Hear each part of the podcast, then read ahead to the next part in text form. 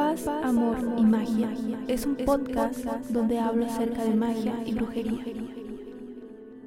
Te cuento mi experiencia y te doy consejos tips para acompañarte en tu camino espiritual. Bienvenidas, brujas y brujos. Paz, amor y magia. Y magia. Hola, personitas mágicas del Internet. Bienvenidas y bienvenidos a un nuevo episodio de este podcast después de un largo, largo tiempo, prácticamente un año. He decidido volver a subir episodios. Quiero agradecer a todas las personas que han estado escuchándome a través de Spotify o a través de YouTube.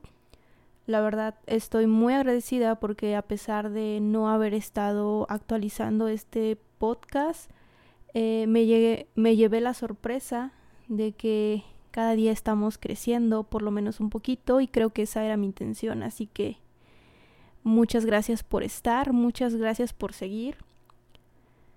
Y aquí estamos. Hoy vengo con un tema muy introductorio y es que si estás escuchando mi podcast y me sigues en redes sociales, quiero pensar que estás interesado, estás interesada en la magia, en la manifestación, en la brujería y muchas veces nos llenamos de información, pero siempre tenemos esa duda de por dónde empiezo o será que estoy empezando por el lugar adecuado o tal vez ah, tal vez exista un índice y no lo estoy haciendo bien. Em, yo tuve todas esas dudas cuando comencé a estudiar todo esto, así que decidí hacer unas notas y quiero compartirlas el día de hoy contigo. Pero como siempre quiero recordarte que lo que yo digo no es una verdad absoluta, simplemente estoy intentando guiarte por medio de mi experiencia, contarte cómo me fue a mí, contarte cómo considero que estaría bien comenzar a estudiar acerca de brujería, acerca de magia, para que tú lo tomes como eso, como una guía, pero siempre poniendo tu intención y tu emoción por delante. Y es que últimamente eh, encontré varios grupos en Facebook a los cuales me uní, en el que habemos personas que trabajamos con la naturaleza, que creemos en la magia, que practicamos la brujería y encuentras de todo, encuentras personas con muchísima experiencia, encuentras personas mucho, muy dogmáticas, encuentras personas que están iniciando y me he topado constantemente con la pregunta, ¿por dónde empiezo? ¿Qué comienzo a estudiar? ¿O qué estudio primero? ¿O qué debo leer primero para comenzar a ser una bruja? ¿no? Y, y creo que es una pregunta que que muchas personas han estado haciendo últimamente. ¿Cómo puedo ser una bruja? ¿Cómo puedo convertirme en una bruja? ¿Cómo comienzo a estudiar brujería? Así que hace unos días precisamente escribí un post en mi blog. Si todavía no encuentras mi página, pues simplemente www.lidapisanrock.com y ahí pues eh, leer todos los artículos que he subido últimamente y uno de ellos es precisamente este, uh, el cual titulé Cómo ser una baby witch. Aunque el término realmente no me gusta mucho, pues es como muy común escucharlo hoy en día, así que ese es el título y eso es precisamente de lo que vengo a hablar el día de hoy. Así que sin, sin más palabrería, sin contexto o sin sentido, eh, vamos a comenzar. ¿Cómo comienzo a estudiar brujería? ¿Por dónde empiezo? Antes que nada, quiero decirte que tomar la decisión de convertirte en bruja es realmente eso, es una decisión y es una decisión de por vida. ser bruja no, no es algo de unos meses, no es algo que se haga por una moda porque allá afuera hay personas eh, llamándose brujas y está como todo este auge en TikTok, en Instagram, en YouTube. Estoy muy agradecida porque últimamente las brujas nos pusimos de moda, pero también me gustaría recordarte que es una decisión y, y es una decisión que debes tomar con muchísimo respeto y con muchísimo honor porque toda esa información que está a tu alcance el día de hoy, en algún momento y para otras personas y para nuestras antepasadas, significó incluso la muerte. Entonces yo creo que no es un juego y yo creo que hay que ser muy responsables a la hora de tomar la decisión de convertirnos en brujas. Así que si tú ya meditaste acerca de eso, si tú ya entendiste que esta es una decisión que va a marcar toda tu vida y que es una decisión que vas a seguir por toda, durante toda tu vida, bienvenida. Es un mundo maravilloso. Me encanta compartirlo con todas ustedes, con todos ustedes. Y la finalidad precisamente de este podcast es esa, es compartir con ustedes lo poco o mucho que sé y que espero que les sirva y que espero que ustedes no pasen por todas las trabas con las que muchas personas, al igual que yo, nos topamos cuando estábamos en una época diferente. Así que también quiero recordarte eso, quiero recordarte que convertirte en una bruja significa estudiar muchísimo, estudiar todo el tiempo. Precisamente ese era el punto por el cual el término baby witch no me gusta, porque a final de cuentas yo creo que las brujas estamos aprendiendo todo el tiempo. No creo que exista una bruja que diga, bueno, ya terminé de estudiar y ya lo sé todo. Eso simplemente para mí no creo que exista. Así que, pues sí, todas estamos aprendiendo constantemente, algunas saben más que otras, pero eso no significa que sean mejores que otras. Entonces, em, eso era una parte de lo que quería decir y con lo que quería empezar. Y también el hecho de que no, no pienses que por estudiar dos meses o cinco meses o tres meses te conviertes en una experta. Ah, vemos personas que llevamos años y al menos por mi parte yo no podría considerarme una experta. Simplemente comparto todo aquello que he aprendido a lo largo de todos estos años y que yo creo y que yo pienso que pudieran ayudarte a ti que estás comenzando. Aclarado el punto, y ahora sí, voy a compartir contigo eh, una lista de temas por los que yo considero que deberías empezar cuando ya tomaste toda esta decisión de convertirte en una bruja y cuando ya tomaste la decisión de permanecer atada a los libros de por vida, porque esa es otra cosa también muy importante, a pesar de que habemos personas que utilizamos los medios digitales para compartir información, eh, la mejor información la vas a encontrar siempre en los libros. Así que nutre tu conocimiento con libros, por favor. No te quedes nada más con podcasts como este, no te quedes con videos en YouTube, no te quedes con TikTok. Sal a buscar libros porque ahí es donde vas a encontrar la información de verdad valiosa. Porque probablemente yo te yo te resuma algo que a mí me parece importante, pero tú encuentres el libro y encuentres información que te que te llame más a ti, que te suene más a ti y acuérdate que en este camino la brujería es un camino espiritual, así que no todas las personas lo llevamos de la misma, de la misma forma.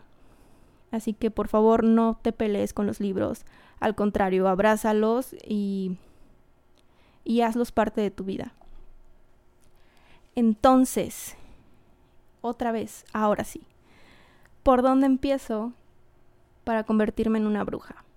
En mi perspectiva, lo primero que debes estudiar y el punto de partida es precisamente la historia de la brujería. ¿Dónde comienza? ¿Por qué comienza? ¿Cómo era antes? ¿De dónde surge todo lo que hacemos hoy en día? Porque aparte es algo bien bonito. La brujería como tal no tiene un nacimiento específico absolutamente todas las culturas antiguas tenían sus propios ritos y tenían su propia cosmovisión y gracias a toda esa cosmovisión la brujería se ha nutrido por miles y miles de años. Entonces, mi consejo es que comiences por la historia de la brujería, probablemente te tengas que ir a las primeras civilizaciones y te estoy hablando incluso de Mesopotamia, de Egipto,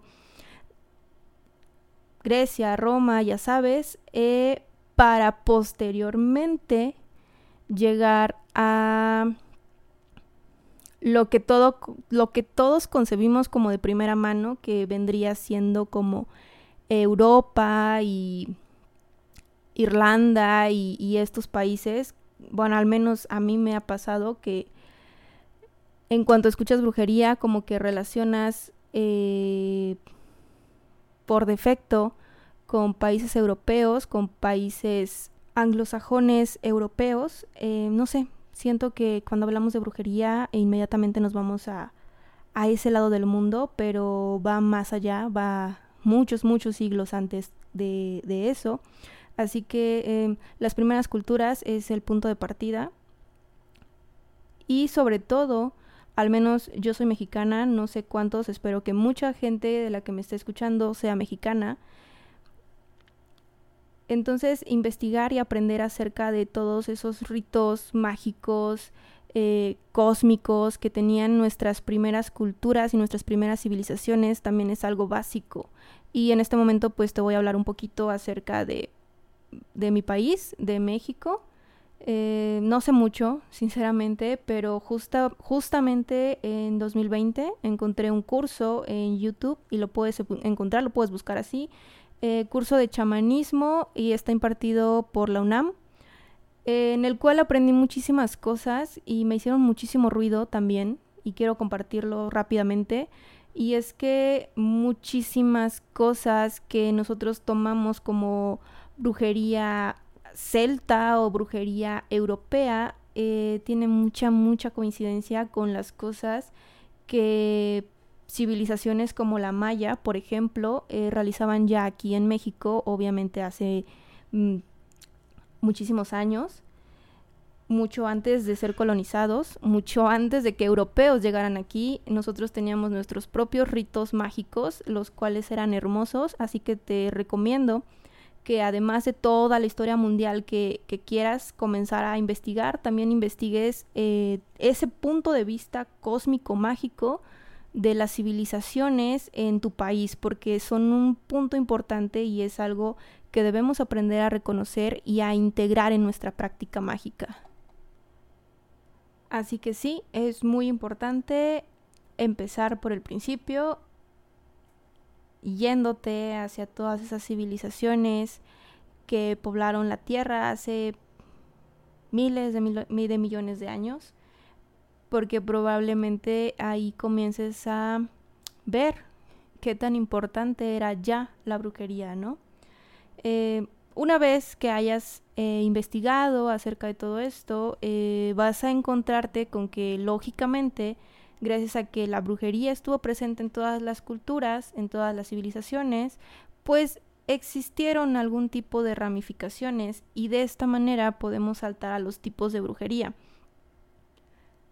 Sobre todo a los que conocemos eh, hoy en día. Y es que aquí voy a tocar un poquito de... Estoy preparando este tema para un, un, un episodio en concreto porque es un tema también muy extenso, pero bueno, uh, quiero hacerte el énfasis y quiero recordarte que la brujería no es lo mismo que la Wicca. La Wicca es una religión neopagana fundada allá por 1940, 40 y algo. Así que como te podrás dar cuenta, la brujería todavía venía desde hace muchísimo tiempo uh, antes de esto. Entonces, eh, ah, pero eh, gracias a la Wicca eh, aprendimos o conocimos lo que nosotros llamamos como tipos de brujería. Y en tipos de brujería no me refiero al, al, típico la magia blanca, la magia negra, también quiero hacer un paréntesis, la magia no tiene color, pero sí existen diferentes tipos de magia, entonces, de brujería, bueno, es lo mismo. Entonces, eh, una vez que hayas estudiado acerca de historia de historia de la brujería, pues podemos pasar a los tipos de brujería. Y es que existen muchísimos. Está, por ejemplo, la denominada llamada magia del caos, está la brujería verde, la brujería del cerco, eh, está la brujería ecléctica, que es la que practica su servidora. Y podríamos integrar aquí también eh, la magia lunar, la magia de los cristales, habemos brujas que trabajamos con cierto tipo de herramientas, por ejemplo, entonces dentro de este apartado, digámoslo así, vas a poder entender como los diferentes tipos de brujería que existen y creo que aquí también podría entrar ciertas variaciones que he escuchado por ahí que solo se permite aprender cuando eres parte de cierta cultura o cuando tienes a un maestro, por ejemplo, el vudú y el chamanismo. Aunque este es un dato que no puedo corroborarte, es lo que he escuchado. La verdad es que yo no he estudiado acerca de vudú ni de chamanismo, excepto el curso que te platicaba, que es básicamente como una plática, no es un curso como tal, pero aprendes bastante. Entonces, eh, pero lógicamente por no, por tomar ese, bueno, no por tomarlo, por ver ese curso, pues no me voy a llamar chamana. Eh, pero bueno, eso es parte de las cosas que tienes que eh, estudiar e investigar cuando hablamos de tipos de brujería y cuando hablamos de tipos de magia. En este punto también vas a encontrar que mucha brujería va de la mano de ciertas religiones. Y recuerda que la brujería es una práctica, no una religión. Entonces, aunque no tienen nada que ver la una con la otra, sí se pueden complementar. Por lo tanto, pasamos a el tercer tema de estudio que yo consideraría que sería precisamente religión, mitología y teología. Y es que, como te decía, aunque la brujería es una práctica, sí puede ser complementada con ciertas religiones. Y yo sé que es un tema muy controversial, pero es real. Por ejemplo, como te comentaba también hace ratito, la Wicca es una religión neopagana, es una religión en la cual se adora a en general se adora la naturaleza, pero los wicanos lo llaman el dios y la diosa. Eh, en su mayoría la diosa es a quien le rinden más culto. Entonces, la Wicca utiliza a la brujería como una práctica dentro de sus ritos, ¿ok? Pero aquí va el otro punto. Prácticamente todas las religiones utilizan ritos que pueden ir de la mano con la práctica de la brujería. Entonces, las religiones no te permiten ser bruja, pero ser bruja no te impide ser de una u otra religión. Y es precisamente en este apartado en el que puedes estudiar acerca de qué es aquello que te llama. Porque, por ejemplo, si te gusta eh, si te gustaría pertenecer a la Wicca y llevarla como una religión o simplemente quieres convertirte en pagana, bueno, pues tienes que estudiar acerca de los dioses, de los diferentes panteones, por ejemplo, el panteón romano, el panteón egipcio, el panteón celta. Y si por el contrario quieres prescindir de religiones, bueno, también es importante que conozcas acerca de ellas porque pues debes saber lo que no quieres en tu vida, lógicamente. Y por el contrario, por ejemplo, existen muchas brujas que son más afectas a ciertas religiones como el budismo, por ejemplo, o incluso, em, incluso he conocido brujas judías técnicamente, ¿no? Eh, es un apartado, como decía, muy controversial, pero quiero que tengas súper presente eso. El ser bruja no te impide ser de ninguna religión no te impide ser de alguna religión, tampoco te obliga a no llevar ninguna religión y sobre todo tampoco te obliga a ser exclusivamente wicana o pagana, ¿ok? Entonces en este, en este tema de estudio, digámoslo así, es donde puedes aprender acerca de todas las deidades si es que en algún futuro quisieras trabajar con alguna de ellas. Y es que, por ejemplo, en mi caso, siendo bruja ecléctica tengo la versatilidad de adaptar creencias que vayan conmigo, que vayan con mi camino espiritual. Así que pues en mi caso muchas veces el trabajo es doble porque tengo que eh, estudiar muchísimo más acerca de muchísimas más religiones, eh, en el caso de la brujería ecléctica, al menos a como yo la practico, eh, por las mañanas puedo recitar mantras, eh, no sé, puedo rendirle una ofrenda a Ganesha y por las noches, no sé, puedo echarme una platicadita con Odín. Es el camino a final de cuentas lo vas a ir descubriendo por ti misma, pero por eso es importante que lo conozcas, que lo estudies, para que tú vayas forjando tu propia creencia, tu propia visión y tus propios lazos con, con el universo a final de cuentas. Estos son, según, según yo y según lo que yo opino, son como una base eh, en la cual comenzar a forjar tu estudio como bruja. Eh, lo que es historia de la brujería, tipos de, tipos de magia, tipos de brujería y religión y mitología. Son como el punto de partida para, para ir más allá.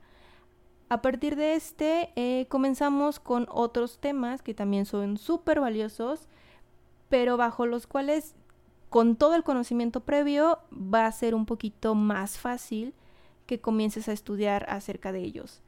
Ah, así que como cuarto tema de estudio, te tengo la opción de herbolaria, porque la mayoría de las brujas trabajamos con elementos naturales, la mayoría de nosotras le rendimos honores a la naturaleza, entonces la utilizamos para trabajar con ella. Así que la herbolaria es una parte fundamental de nuestra pues educación, podemos decir. Y al estudiar herbolaria, lógicamente vas a, vas, a vas a aprender los usos, las propiedades mágicas de plantas, de raíces, incluso cortezas, cómo utilizarlas, cuáles son sus propiedades, cuáles pueden ser infusiones, cuáles no, cuáles puedes utilizar como inciensos para, bueno, quemarlas, cuáles no, etcétera. Eh, es un es un tema muy largo, es un tema muy extenso y es que también cada región tiene sus propias plantas fundamentales y sus usos, entonces sí es un tema un poquito largo, pero es, es también uno de los principales que debe conocer una bruja. Pasamos al quinto tema de estudio, en el cual vamos a aprender también acerca de propiedades, correspondencias y usos mágicos de cristales y metales, porque como ya te dije con las con las hierbas, con las plantas, pues nosotros utilizamos elementos naturales y los cristales y los metales nos dan muchísima energía que es benéfica para nuestros rituales. Así que aquí vas a comenzar a estudiar, a especializarte un poquito en en los usos y propiedades de los cristales y creo que hay incluso ya una, es que no sé cómo decirle, en materia, no sé, no estamos en la escuela, eh, no sé, pero bueno, es una, es una disciplina, ¿no? Que es la gemoterapia. En muchos centros holísticos incluso dan cursos presenciales y todo esto, pero pues obviamente todo lo que yo te estoy diciendo lo puedes encontrar en libros, lo puedes encontrar en un montón de medios digitales, así que no pares por, por no saber en dónde tomar ciertos cursos, talleres o cosas así, porque todo lo puedes aprender de forma autodidacta, de forma independiente, así fue como yo aprendí muchísimas cosas, así que no te detengas por este tipo de, de asuntos y de cuestiones. Aquí, mm, bueno, en general los temas que te estoy dando no es como que vayan en una lista, simplemente pues obviamente tengo que poner un orden. Tú puedes estudiarlos de la forma en la que quieras, simplemente los tres primeros sí siento que son fundamentales, es como por dónde empezar, pero de ahí en fuera los demás temas los puedes estudiar en el orden en el que a ti te parezca mejor, incluso puedes estudiar varios temas al mismo tiempo. Así que a partir del cuarto, pues ya no es como que vaya en un orden, ¿no? Pero bueno, eh, si ya estudiaste acerca de religiones, si ya estudiaste acerca de tipos de brujería, eh, puedes empezar a estudiar acerca de la rueda del año, si es que el camino pagano y el camino wicano fueron los que más te llamaron es donde puedes comenzar a estudiar más a fondo acerca de la rueda del año. La rueda del año técnicamente es el calendario de las brujas, se divide en cinco sabbats y en aproximadamente seis esbats, eh, al año, bueno, en el año gregoriano que nosotros conocemos como el año gregoriano. La rueda del año técnicamente inicia y termina en Sowin, que vendría siendo en la luna llena de octubre, aunque generalmente se celebra el 31 de octubre, por poner una fecha específica. Así que, pues sí, si te gusta este camino pagano, puedes implementar la rueda del año uh, dentro de tus temas de estudio. Aclaración, dije 6 SBATs y no es cierto, son 13, son 13 luna llena, lunas llenas a lo largo de nuestro año gregoriano, así que son 13 SBATs. También a lo mejor voy a dedicar un episodio para explicar un poquito más acerca de SBATs y Sabbats, eh, pero será más adelante. Otro tema de estudio, creo que iba en el 6, algo así, ya perdí la cuenta. Eh, aquí es como te decía, donde van a entrar como que todos estos temas que serán a consideración tuya, aquello que quieras estudiar, aquello que te llame más, porque no todos tenemos los mismos intereses y no todas tenemos los mismos dones. Entonces, a partir de aquí puedes estudiar acerca de angiología, demonología, astrología, seres féricos o seres elementales, como muchos los conocemos. Puedes estudiar también acerca de tótems o animales de poder. Aquí también incluiríamos como ciertos mitos, ciertas costumbres, tradiciones dentro de la brujería. Pero también, y es muy importante, que incluyas temas que mucha gente separa de la brujería cuando es un error separarlos porque también son parte de y a esto con esto me refiero técnicamente a meditación, metafísica, ley de atracción, ley de asunción o como quieras llamarla. Es súper importante que entiendas y domines también estos temas porque son también una base fundamental para que tus rituales funcionen y la brujería como tal funcione también. Y el último tema de estudio que voy a compartir contigo, bueno, temas porque son varios, eh, yo considero que las mancias deberían ir al final de toda esta lista que te di, porque son disciplinas muy tardadas, creo yo, porque llevan muchísima práctica dentro del estudio como tal, ¿no? Entonces, eh, como te decía también hace rato, todas las personas tenemos diferentes dones y tenemos diferentes intereses. A lo largo de todo el estudio que ya hayas llevado eh, anterior a esto, probablemente ya descubriste cuáles son los tuyos. Entonces es cuando puedes integrar las mancias a tu lista de estudios. ¿Y a qué me refiero con mancias? Las mancias son prácticas adivinatorias. Y dentro de estas mancias podemos encontrar el tarot, podemos encontrar el péndulo, podemos encontrar la lectura de manos, podemos encontrar la lectura de café, la lectura de té, los caracoles, los dados. Entonces, lógicamente vas a estudiar aquellas mancias con las que sientas una conexión. También durante este periodo y con todo lo que ya has aprendido, es muy probable que ya conozcas tus dones, que ya sepas si tienes el don de leer auras, si tienes el don de la curación, si tienes el don, por ejemplo, de la adivinación, o incluso si tienes el don de la evidencia, ¿no?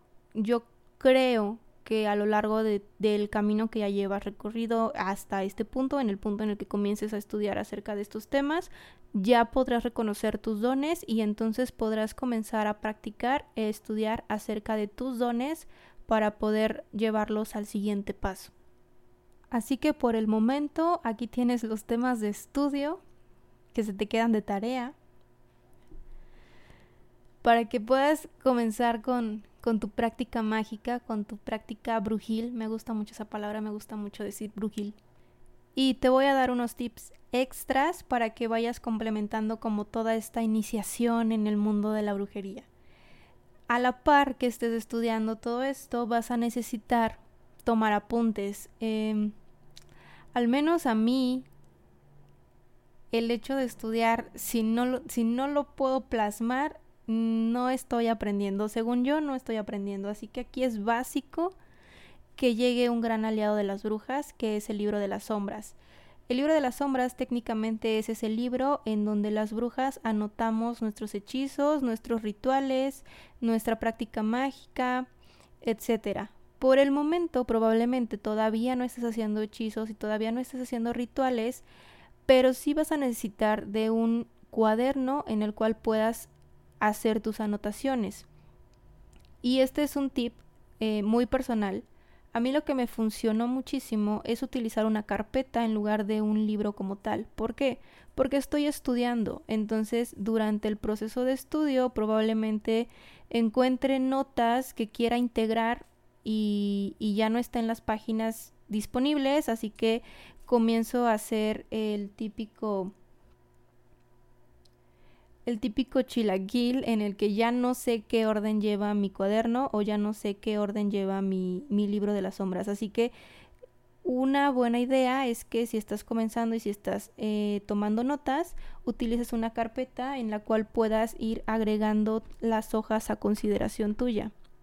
Posterior a esto, entonces sí, puedes ir tomando las notas más importantes y puedes ir pasándolas en limpio a tu libro de las sombras. Eh, es muy común escuchar que el libro de las sombras debe ser forjado, bueno, debe ser hecho a mano por la misma bruja. No es súper necesario, pero sí que es mm, bueno personalizarlo y darle su intención. Pero también probablemente hable de eso más adelante.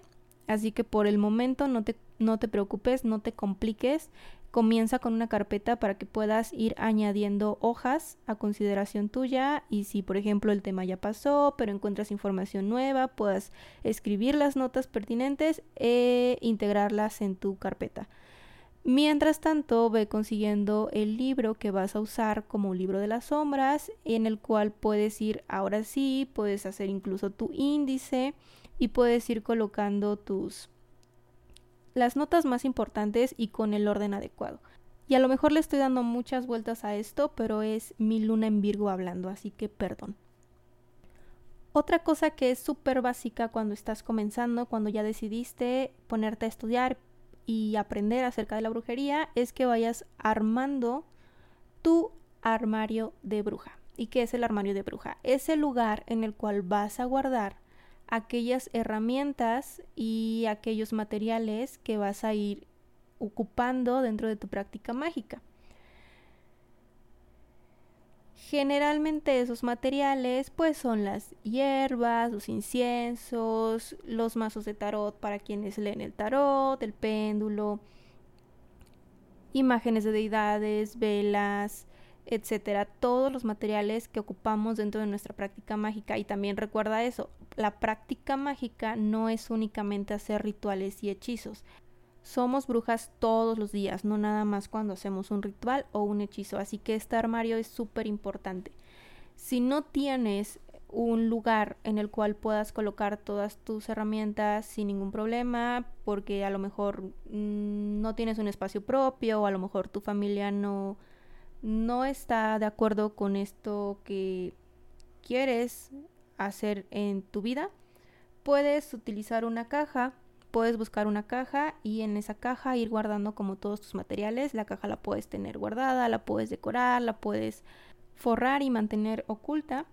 Pero si te es posible tener un lugar apropiado como un estante, una repisa o un mueble en el cual puedas, eh, bueno, donde puedas poner tus cosas, eh, estaría perfecto. El lugar generalmente tiene que ser un lugar oscuro y un lugar fresco, porque tenemos aceites, tenemos hierbas que necesitan estar en un ambiente oscuro y fresco para no perder sus propiedades.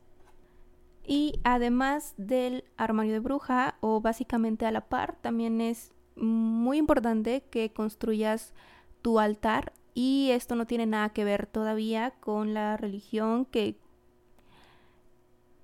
quieras practicar, incluso no tiene que ver todavía con el hecho de que decidas trabajar o no con deidades, simplemente un altar es ese espacio sagrado en el cual vas a poder tener tu energía, vas a poder enfocar tu energía a la hora de meditar, a la hora de realizar algún ritual más adelante, eh, incluso donde puedas conectar y contactar contigo misma, con tus deidades, con tus seres superiores o con tus guías. Entonces es importante que vayas ubicando ese lugar de tu casa, de tu habitación, en el cual sientas tranquilidad, sientas paz.